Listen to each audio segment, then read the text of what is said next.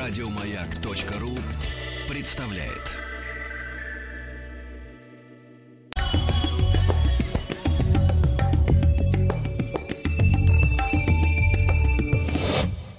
Лекториум. Друзья мои, как обычно в это время у нас лекториум. Продолжаем нашу просветительскую э, самообразовательную работу. Э, и вы знаете, что на минувших выходных, 22 августа, у нас э, отмечался День государственного флага Российской Федерации. Я лично стою, твердо стою обеими ногами на позиции уважения к символам своего государства. Как бы кто не изгалялся и не пробовал, так сказать, принизить достоинство, но тем не менее, когда у вас есть официальный флаг, вы должны его уважать, потому что вы гражданин. Позиция тут э, только такая может быть. Ну, а флаг-то у нас как бы бело-сине-красный не единственный в нашей истории, вы понимаете, да? И мы сегодня э, хотим разобраться, да, с какими знаменами в разные периоды истории и почему мы с вами, ну не мы с вами, вот, но наши предки, да, жили. А, я рад приветствовать в нашем эфире Ефима Анатольевича Комаровского. Ефим Анатольевич, доброе утро.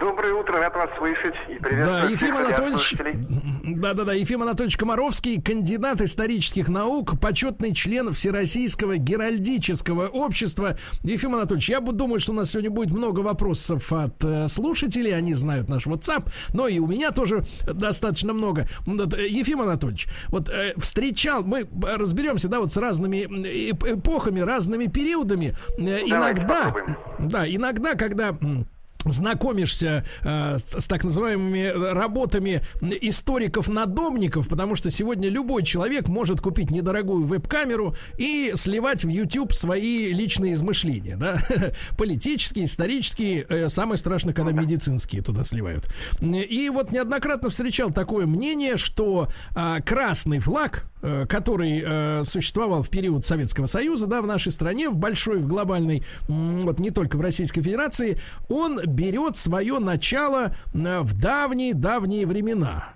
э, что именно с красными знаменами в бой ходили наши дружины, там, как говорится, тысячу лет тому назад. Э, вот насколько вы, как, как историк, этот тезис поддерживаете? Вы знаете, вот эта тема очень интересная, она давно среди историков э, так или иначе обсуждается. Сразу скажу, что знаменоведение, говоря по-русски, или же вексилология, как говорят э, в ученых кругах на Западе, э, такая весьма тонкая специфическая историческая дисциплина, тем не менее, вот изучающая флаги во всех их проявлениях. Да. Да, то есть мы э, подразумеваем некое полотнище, которое выполняет определенные функции. Вот э, по поводу древних русских флагов существует мнение, вот такой был Дмитрий Самоквасов, значит, высказывался э, археолог, историк права и так далее, что э, в ханской Руси, когда великокняжеские грамоты имели черный цвет, и черного цвета было и военное знамя московского княжества. Хотя, хотя вот здесь э, может быть некая путаница, потому что черный и чермный. Mm-hmm. Вот в старославянском языке чермный переводится как темно-красный, там целый ряд есть похожих. Червин, черлин, чермин, mm-hmm. багряный. Это вот близкие по цветовой гамме оттенки цветов. И в отличие от э, черного, вот много, многоликость вот этих вот э, расцветок, и э, в летописях говорится, что именно черный, скорее всего. То есть тут вот идет некий спор, все-таки черного или темно-красного цвета э, были полотнища вот э, у московских князей в тот момент. Однако совершенно точно мы знаем, что э, уже при Иване Грозном, при Иване Грозном, в 1962 году взятие Казани, как известно, произошло. И вот там уже знамена именно имели красный цвет. Ну, вот, э, естественно, на них изображались различные иконографические изображения, и Спас, и э, Михаил Архангел, и Георгий Победоносец. То есть это вот были скорее такие ну, хоругви, старшие боевыми знаменами, по сути. Поэтому ну, то есть... на многих картинах мы видим э, изображение вот этих вот практически церковных хоругвий, под которыми стояло русское войско, которое затем, естественно, в силу того, что на, на поле боя сложно держать вертикально э, размещенное полотнище, они переместились на древки. Соответственно, у многих наверняка конных э, воинов были какие-то значки, обозначающие то или иное подразделение, дабы в бою не перепутать своих служений и так далее. Ну, то есть, Ефим Анатольевич, сегодня в день рождения Ивана Грозного можно говорить, что он ходил в бой под красным знаменем, да? Под темно-красным, да. Собственно говоря, в 612 году, между прочим, а, когда а, из Нижнего Новгорода к Москве двинулось ополчение, развивалось знамя Дмитрия Пожарского, оно известно а, историкам, оно было малинового цвета, да, и на одной стороне образ Господа Вседержителя, на другой Архангел Михаил. То есть вот эта красно-темно-бордовая гамма, она да, достаточно долго существует в исторической российской вексилологии. Ефим Анатольевич, а вот если, как говорится, за горизонт э, взглянуть вот э, в дохристианскую Русь, тогда, в принципе, уже э, можно речь вести о каких-то знаменах или о полотнищах, выполнявших их функцию. Мы что-то знаем вот об том периоде? Вообще, тогда начнем еще даже более из глубоких времен. Естественно, мы понимаем, что до христианства существовали иные цивилизации, да, ну вот, и во всем мире историки занимаются этой темой, то здесь идет речь, наверное, прежде всего о неких тотемных изображениях того или иного племени, рода и так далее, которые соответственно, обозначали место расположения того или иного народа а, или этноса, и, соответственно, каким-то образом выражали его, так сказать, вот символически его выражали. Это какие-то мог, могли быть фигуры, что-то делалось, видимо, из кожи, какие-то травы могли быть, там растения, и все это могло вполне быть помещено на какие-то вертикальные, скажем, ну, древка в нашем понимании. Mm-hmm. Собственно говоря, известны, э, насколько я помню, ацтекские изображения вот воинов, идущих в бой, и у них э, некое подобие вот каких-то значков или же э, чего-то такого, что было на древке, да, скажем так. Вот. То же самое у римлян, мы знаем, развито было. Вот оттуда пошло все вот это вот, э, эти орлы, которые были потом на э, древках, завершали, так сказать, древки. Ну и так далее. Там огромная интереснейшая план китайских воинов, естественно, это было очень развито. И до сих пор в Японии, в Японии совершенно особая система символов, так называемых монов. У них вот эти флаги и эмблемы очень лаконичные и строгие, определяют ну, при, принадлежность к какому-то роду. Mm-hmm. То же самое у поляков потом возникло на поле боя, они стояли под кирпом, то есть у нескольких фамилий мог быть одинаковый герб, соответственно, они становились под знамя того или иного более высокого чтимого предводителя. Соответственно, поступая в его распоряжение, используя его, по сути, вот флаг на поле боя. Э, Ефим Анатольевич, а вот э, именно славянские племена до христианской э, эпохи, они имели какие-то вот такие воинские знаки отличия, да, как говорится, Царьград-то и тогда, так сказать, да, вот, вот ходили туда. Ну, да, это мы... да, вот вы знаете, тут есть ряд иконографических изображений, то есть иконы там с изображением воинов, есть а. несколько таких известных изображений, но там как таковые скорее не флаги, а значки на пиках, вот у, на копьях у воинов разноцветные. То есть как таковой флаг, он э, ведь отображает некую, прежде всего, государственную сущность, может быть, да? Uh-huh. Вот. Как и, собственно, и знамя. Знамя это несколько ну, да. иное, потом отдельно об этом скажем. Флаг, он определяет принадлежность к э, стране, к определенному, не знаю, там, роду и так далее. То есть здесь, э, вот я, я, честно говоря, таких не знаю, может быть, я ошибаюсь, не знаю. Угу. Хорошо. Хорошо. Хорошо. Друзья мои, Ефим Анатольевич Комаровский, кандидат исторических наук, почетный член Всероссийского геральдического общества. С нами сегодня на связи мы говорим о флаге нашей страны, да. И вот э, вернемся тогда, Ефим Анатольевич, к э, великой смуте, да, к э, Минин, Пожарский, вы говорите, что малинового да, цвета да, да, знамя, да, восставших. После того, как э, воцарилась э, Романовская династия, да, в 1613 году, э, что у нас происходило вот э, со знаменами? Э, вот дальше, потому что, потому что я читал материалы о том, что вот э, наш триколор сегодняшний, да, который приписывается Петру Первому, я так понимаю, да, он на самом деле впервые появился на кораблях нашей какой-то флотилии еще в середине как раз 17 века. Да, Но вот... опять же, мы здесь будем говорить не о том, что именно триколор вот в том виде, который э, мы знаем, да, белый mm-hmm. сверху, синий посередине, красный внизу. А, там речь идет, и историки продолжают заниматься этой темой. А, а, это флаг э, на корабле «Орел». Uh-huh. А, так, э, был построен в 168 году, и вот там, по согласно документам, на этом корабле был поднят флаг из э, ткани трех цветов. То есть как располагались э, полоски, или же это был крест, как многие предполагают, синий крест, и у него белые э, и красные углы, соответственно, по диагоналям. То есть здесь идет не то чтобы спор, а попытка найти более точные документы, потому что остались только лишь упоминания о том, сколько э, выделено какого цвета ткани на вот эти вот, э, соответственно, на для использования на корабле. Вот. Собственно, такая легенда о корабле «Орел» она существует в плане его флага. Вот. Это примерно 67-68 годы. Вот, что... Ефим Анатольевич, а чем можно объяснить появление такого флага, вот э, трехцветного?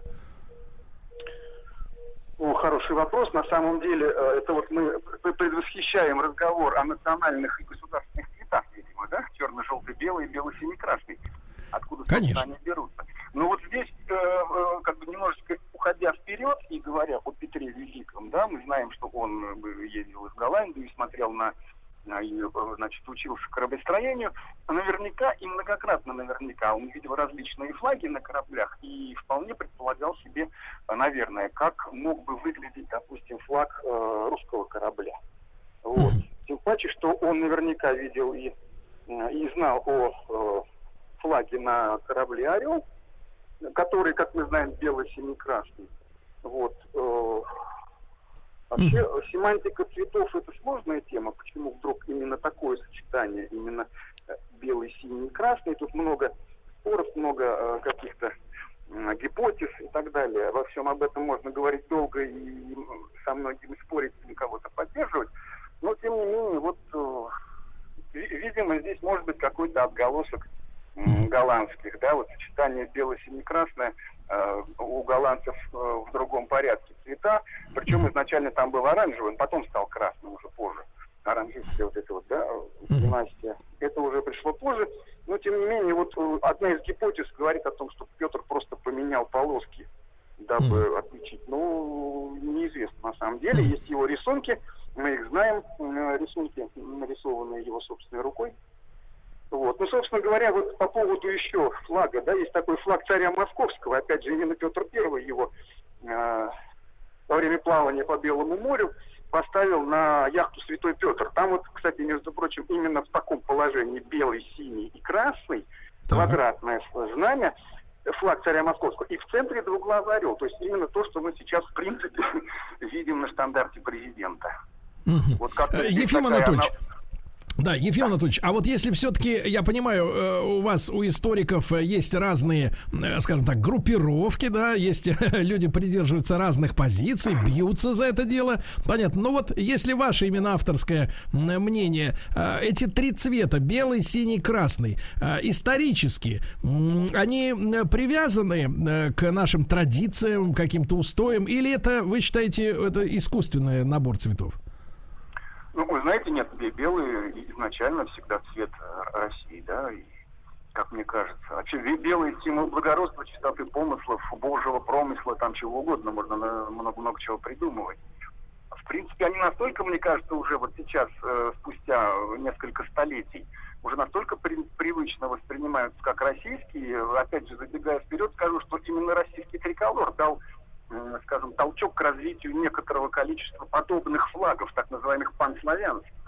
Это и сербские, как мы знаем, это и хорваты, это и Чехия, отголосок бело-сине-красный. Но даже, даже, я так понимаю, Таиланд взял э, наше сочетание для своего, да, знания? Есть такое, да, но здесь вряд ли можно говорить, что это именно глядя на Россию или как-то на... Просто здесь народов, та же Болгария, она просто поменяла на зеленый цвет, да, а, хотя сочетание, в принципе, похожее. Uh-huh. Вот. То есть вряд ли Таиланд можно поставить в ряд с панславянскими флагами, но тем не менее такая группа флагов все равно существует, как и ряд других групп флажных. Ну, это вот все ученые значит, занимаются этой тематикой и группируют, как-то систематизируют все это дело. Ефим Анатольевич, а есть такое обвинение, иногда его слышу, о том, что э, в Петровское время это был наш торговый флаг торговый флаг. И вот то, что типа... Правы. Да, и вот, а тогда ж какое, значит, какое знамя выполняло роль государственного, если это торговый? Самое интересное, что как такового вот, э, и, и не было государства, был именно бело-синий-красный флаг. А, и, кстати, на военных кораблях даже использовался э, э, белый флаг с Иерусалимским крестом, так называемым красного цвета. Вот до 720 года на военных кораблях они были. Вот. Но а этот флаг именно считался торговых судов. Да. Вот, а... вот э, Петр Первый, собственно, в 720 году в морском уставе так и сказал, что российские торговые корабли имеют флаг трех колеров, белый, синий, красный.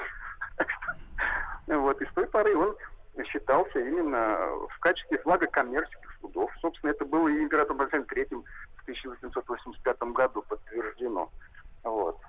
И этот вопрос по поводу национальных, государственных, скажем так, цветов, он оставался долгое время открытым. Здесь действительно такая странная ситуация получилась, когда например, наши войска брали Париж в 1814 году, то там именно вывесили бело-сине-красный триколор, а подразумевая государственность. Ну, да, потому что войска а, российской армии, соответственно, вошли триумфально в Париж, и вот там эти трехцветные флаги звучали на уровне государственного триколора. Хотя на самом деле по-прежнему считался а, флагом торговых судов.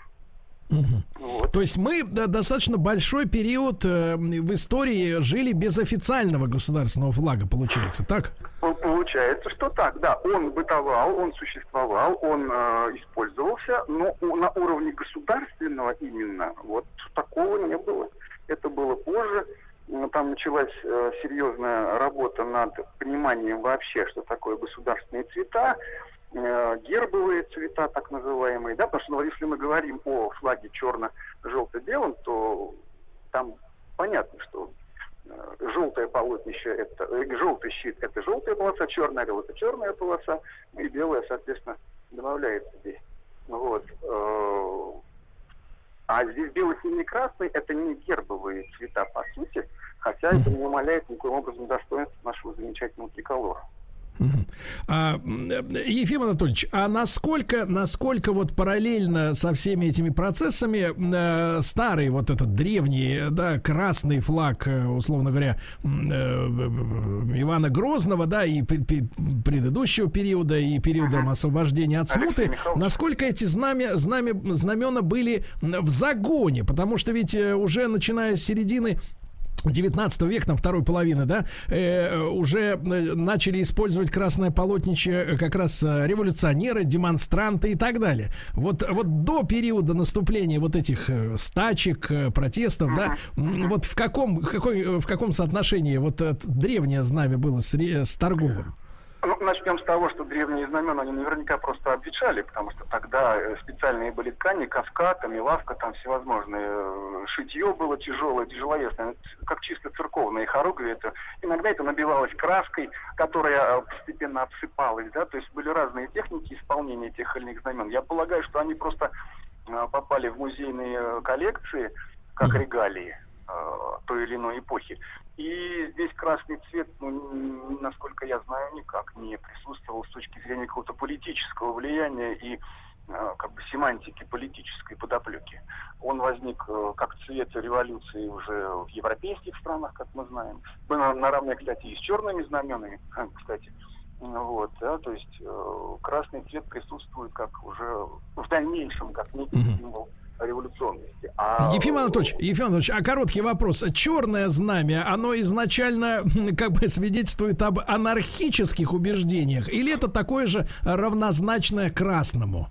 Изначально? Вы знаете, на мой взгляд, совершенно нет. Вот если, опять же, возвращаясь к флагам тех же, например, пиратов, я немножко эту тему, как-то мне попалась да. статья любопытнейшая на эту тему, я немножечко а... углубился в Ефим Анатольевич, а давайте мы сразу после вот как раз новостей, тогда новостей спорта, да, сейчас у нас середины часа, и продолжим уже с черного цвета на знаменах, что оно означает, а, что он означает. Ефим Анатольевич Комаровский, кандидат исторических наук, с нами сегодня почетный член Всероссийского геральдического общества. Мы сегодня о нашем государственном флаге, говорим о триколоре и о предыстории, естественно, тоже после новостей вернемся.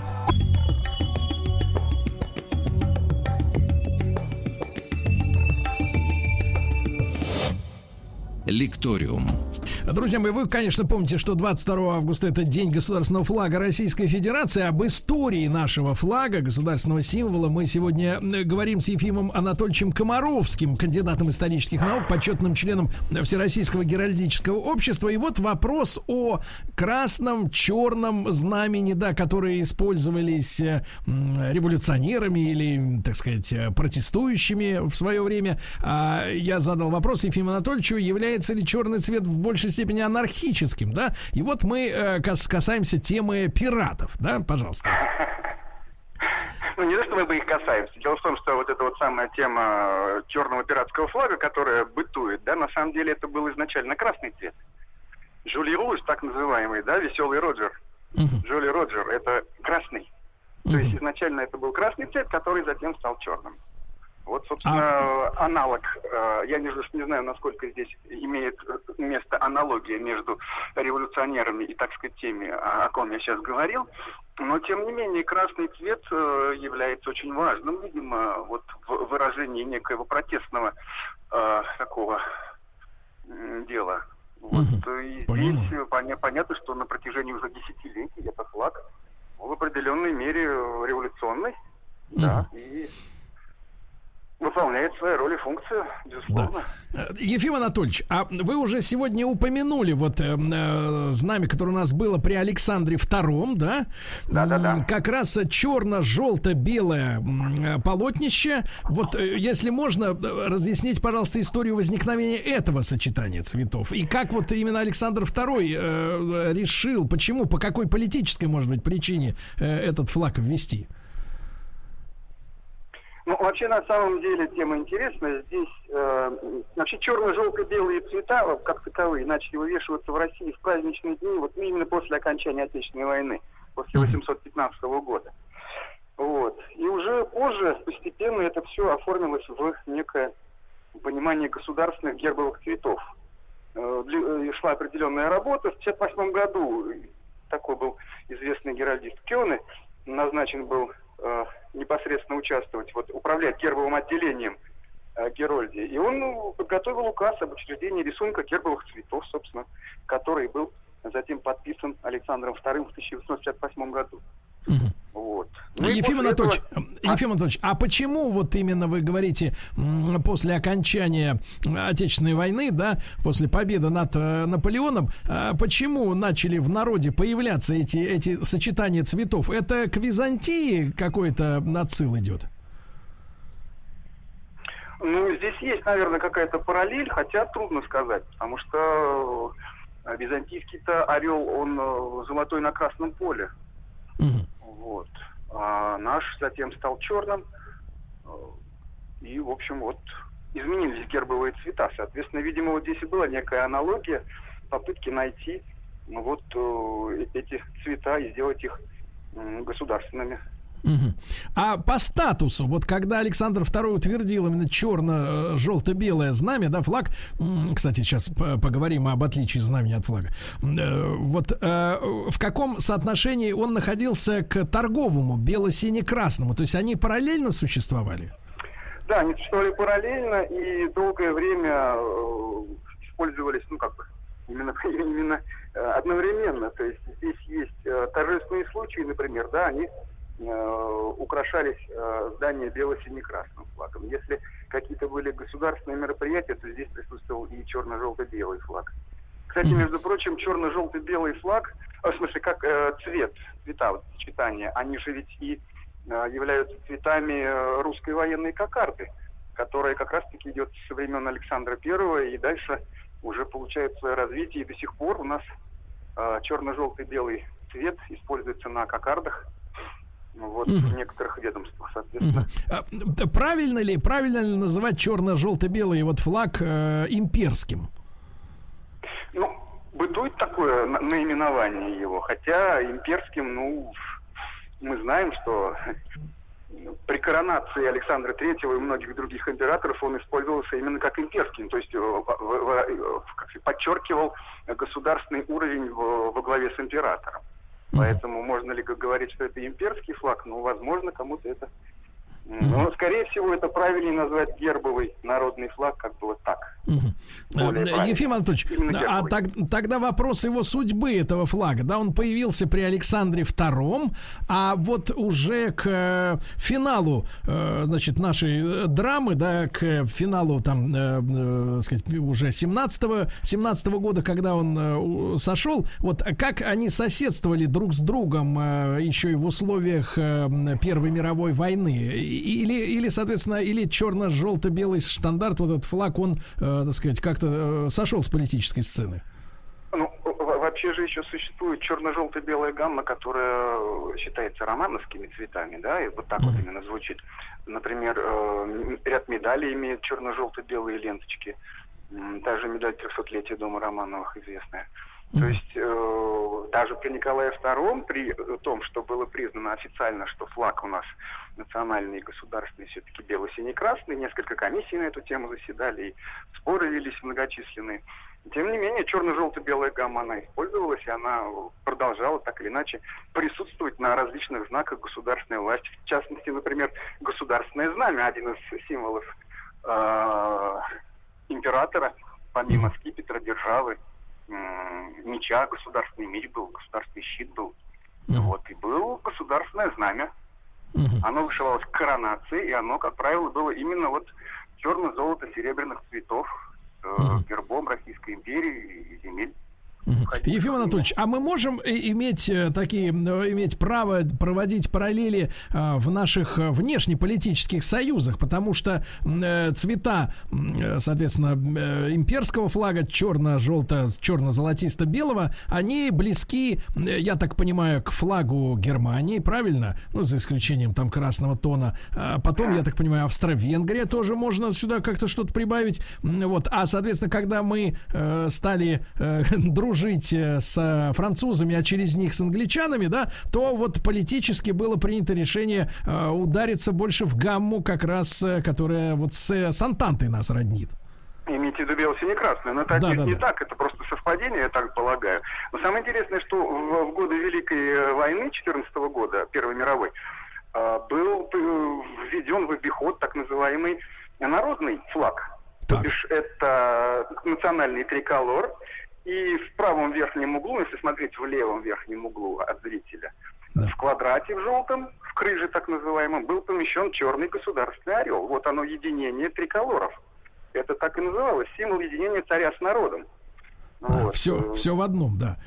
Да, то есть попытались объединить, и, в общем-то, это интересная была такая задумка, которая, к сожалению, недолго просуществовала. Ну вот Угу. Ефим Анатольевич, обещали, обещали пояснить, э, вот э, разобраться, помочь в терминах, флаг и знамя, чтобы четко мы понимали, да. в чем между ними различие.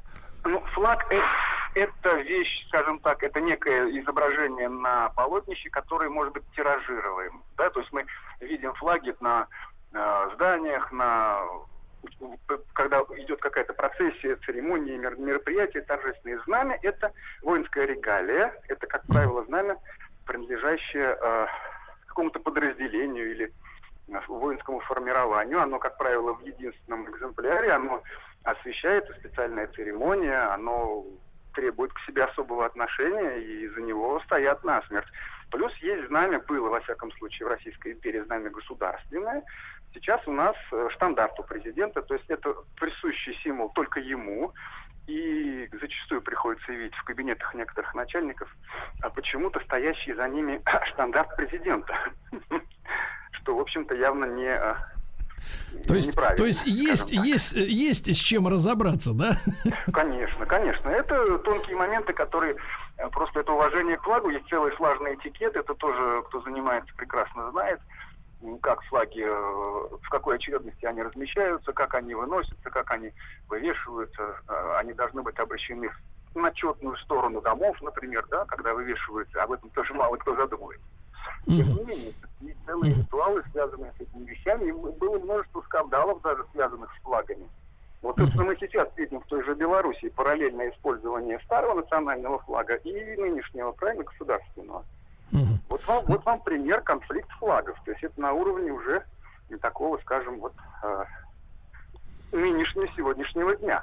Угу. Я Ефим Анатольевич, ну, Да, да, да. Ага. Белорусский бело, бело-красно-белый, который был придуман в 18 году, конечно, это отдельная, так сказать, песня, отдельная история. Да, я сейчас просто я по параллель привожу, что э, иногда вот эти вот символические, э, скажем, цветовые гаммы, сочетания в том или ином использовании, они, э, соответственно, используют, используются теми или иными движениями. То же самое ну, было с российским триколором в 80-х, в конце 80-х, начале 90-х, мы знаем, да, как бы некий символ демократического движения. В да, итоге да, да. он вот в 91 году вернулся в качестве государства. Хотя за Причем... два года до того да. э, на демонстрациях они поднимались и там просто дубинками разгоняли, не пускали это все дело.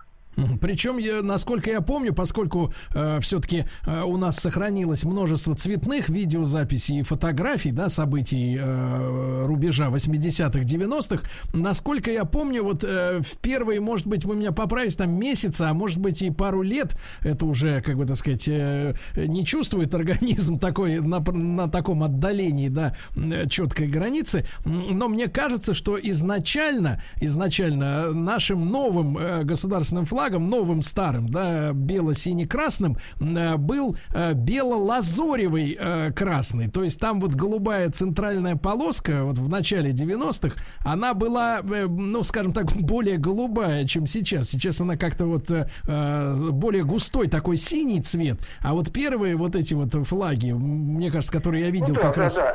они были именно голубоватые. Именно в 91 году в августе это и было принято. Там четко звучало бело-лазорево-алый цвет.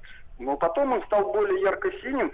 Э, дело в том, что в геральдике э, цвета, э, вот лазурь, так называемая геральдическая, это некий такой усредненный, это от темно-голубого до светло-синего. То есть тут, если, например, в вексилологии, в знаменах, то если мы говорим голубой, то это светло-голубой. Если мы говорим синий или лазоревый, то здесь, в принципе, где-то примерно одна и та же гамма, может быть, синий более темный. Тогда это все в описании озвучивает. Да. Вот, например, да. например, флаг города Москвы, он темно-красный, потому что и герб тоже темно-красный, кто не знает. Да. А герб Московской области и флаг Московской области просто красный.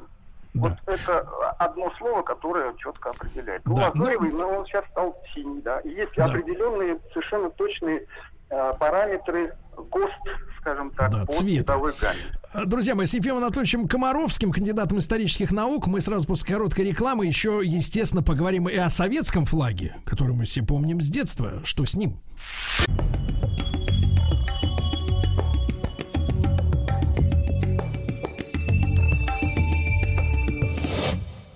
Лекториум. Друзья мои, э, Ефим Анатольевич Комаровский с нами на связи, почетный член Всероссийской, геро, Всероссийского геральдического общества. Ефим Анатольевич, ну а вот советское знамя, да, э, красное, это, естественно, революционное. А uh-huh. к, чья была идея разместить на нем э, серп и молот и звезду золотую? Вообще, это на самом деле интересная вещь, но э, там несколько есть вариантов флага РСФСР, прежде всего, это с апреля 2018 года он принят был. Вот. И флаг Советского Союза, он только в 24 году появился. И использовался далеко не везде, а всего на двух э, зданиях в центре Москвы. Центральный исполнительный комитет и Совет народных комиссаров. А так в быту, в регионах везде использовался флаг РСФСР. Там э, были буковки такие красивые нарисованы в верхнем углу. Э, РСФСР, аббревиатура. Вот. Было несколько вариаций на эту тему. И в итоге, в общем, э, уже в 55-м, по-моему, году, если не ошибаюсь, уже после э, Отечественной войны, ну, вот, был принят в 54-м э, государственный флаг СССР э, вот синей полосой у, у древка. Угу. Собственно, как и у других республик, цветовые гаммы появились определенные, но при этом на едином э, красном полотнище с э, серпом и молотом. Насколько вы оцениваете вот флаги союзных республик, в том числе мы уже упоминали сегодняшний белорусский, да, с орнаментом вот национальным да, этим да, белым да. цветом, насколько они оторваны от жизни, э, от геральдических принципов, вернее, скорее? Не, ну знаете, в вексилологии, в, в знаменоведении э, разрешается сочетание всевозможных цветов. Геральдика более в этом плане консервативна. Но здесь мы видим некую системность этих флагов, опять-таки, подразумевая, что здесь была э, именно идея объединения республик вот единый Советский Союз. Э, поэтому здесь вполне оправданно использование цветовой гаммы при едином каком-то общем полотнище. В принципе, uh-huh. это не хорошо, не плохо, это вот такая интересная вот э, система, которая существовала, а теперь осталась в истории.